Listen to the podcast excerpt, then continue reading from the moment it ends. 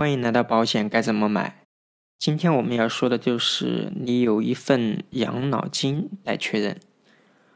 我们这些年轻人，有很多人呢都是名下有房贷要还，眼里有包和衣服想买，怀里有娃要养，心里有车想换，脚下还有诗和远方要去享受。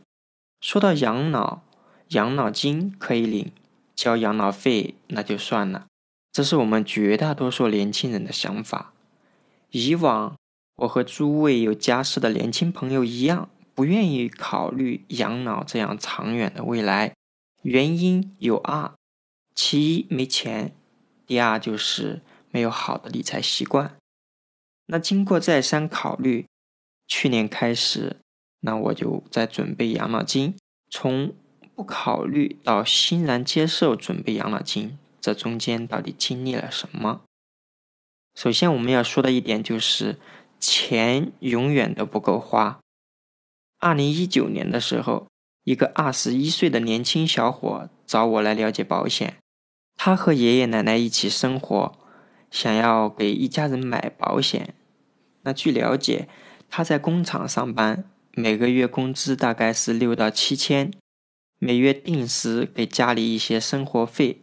得知他的情况后，我非常感动，随即表示不收他的咨询费，给他做这个保险规划，给他一家人做的这个健康保险的保险费接近七千每年。后来他也按照我给他的方案买了所有的保险。我本以为这个事情就这样结束了，健康保险买完以后，他说想存点钱。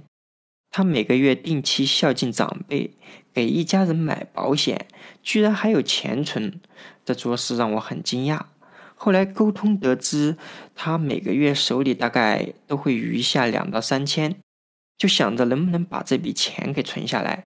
这笔钱可以结婚用，或应急用，或者是养老的时候用也行。理财保险都需要长期持有的，如果在未来十年八年。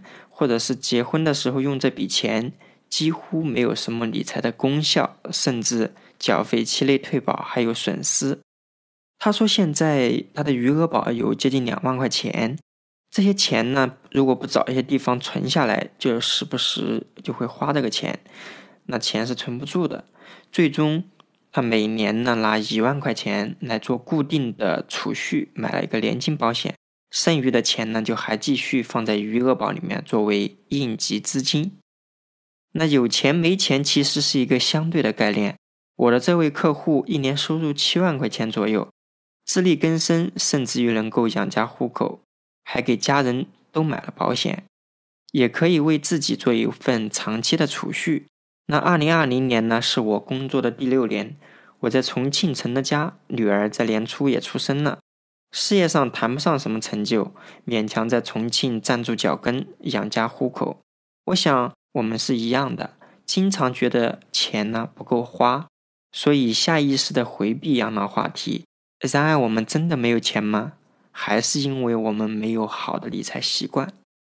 那么，接下来我想和大家说的就是养成良好的理财习惯迫在眉睫。首先，我们来看一下。第一种情况就是依赖国家的养老保险。以往我在《怎么给自己一个踏实的未来补充养老金》中做出理性的分析。如果你需要专业的分析，可以听我往期的节目。那也有很多人现在觉得我们父母每个月大概领两到四千块钱的养老金，过得也不错呀。我们父母一辈以前每个月可能最高的工资也就几千块钱。现在一个月大概能拿到退休工资的一半，有的甚至于还要多一些。那现在如果是换做我们年轻人，每个月拿同样的养老金，即便我们不需要养小孩，也不需要供房贷，我们可以像父母一样过得踏实吗？那现在我们有很多朋友一个月收入可能是几万块钱，但是。公司里给我们缴的养老保险可能按照我们当地的最低标准，这种情况其实是很正常的。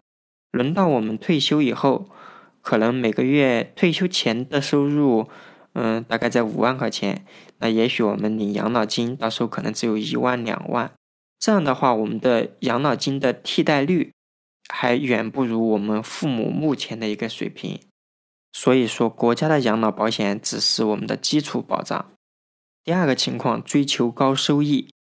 在过去一二十年，很多人见证了我们国家的经济的快速发展。对于个人来说，房子是我们生活中息息相关的事情。很多人以前买的房子，到目前为止十多年涨了三五倍，甚至于十来倍。我在重庆买房，也见证了房价从一年内翻一倍的情况。所以很多人习惯了这样高投资回报率的项目。我和很多人说理财，毫无疑问，大家都会问我：那你的保险收益是多少？我说年复利大概在百分之三点五到百分之四。他们觉得这种收益太低了，没有意义。那我也挺好奇，他们现在做了什么样的理财？其中绝大部分是没有做任何理财。原因就是因为他目前没有遇到收益高又安全的理财方式。还有一种情况就是，有些人说银行的理财比保险的收益高。那银行的本质其实就是拿储户的钱放贷给企业或者是个人，从而从中间赚利息差。我们在银行买理财产品，只是银行代销其他金融机构的一些附加业务。那兴许你在银行买的理财，它就是 P to P 保险、证券或者是信托之类的业务。那保险方面，全国是统一保费、统一收益，不会因为渠道的变化而变化。而如果我们买基金，你可以在基金网上面直接买，它手续费还要低；在银行买手续费要高。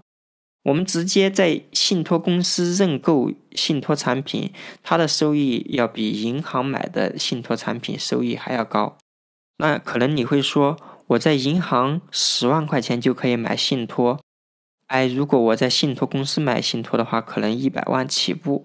我在银行买一个理财十万块钱，它的收益大概是在百分之四到百分之五，到期以后我拿本金和利息再来投资。几十年下来，它的收益并不比保险低。这其中，我不知道你有没有忽略以下几点：养老金账户呢是一个专款专用的账户，在我们准备养老金这几十年过程中，一旦养老金里面它有了几十万或上百万，我们会不会因为这样那样的问题动用了这笔钱？这样的话，我们的养老金账户还会不会是一个专款专用的账户？那随着我们的年龄越来越大，有没有足够的精力定期的选择这种理财产品？还有就是我们选的这种理财产品有没有风险？那接下来我还要和大家说的一点就是，拖延是我们养老的最大风险。在清华大学准备的国人养老准备报告当中，采访的人群包括了七零后、八零后，还有我们九零后。其中百分之九十一的受访者至今没有开始做养老规划，那其中还有百分之六十九的人至今还没有对养老的财务规划做准备，就是还没有想我到底该怎么去做养老规划。那年轻的我们也不要考虑现在来做养老规划是不是为时过早，那搞不好五十岁的他和我们现在的想法也是一样的。那么存养老金越早越好，拖延准备养老金定会让我们以后的压力越来越大。那么说完了这些，我们年轻人该怎么储备自己的养老金？这里给大家举两个例子：三十岁的人为养老准备二十年，我们每个月存两千块钱，六十岁开始领养老金，每月可以领四千四百一十六，可以领三十年。如果三十五岁，我们为养老准备二十年，每个月同样存两千块钱，六十岁开始，我们每个月领养老金，那么每个月只能领三千七百二十五元，也可以领三十年。那给大家推荐的这种保险叫终身寿险。以上的数据演示依据的是现金价值，现金价值在我们的合同里面有。每年的现金价值是多少？是固定的，所以我说的这个演示数据均为真实不带水分的。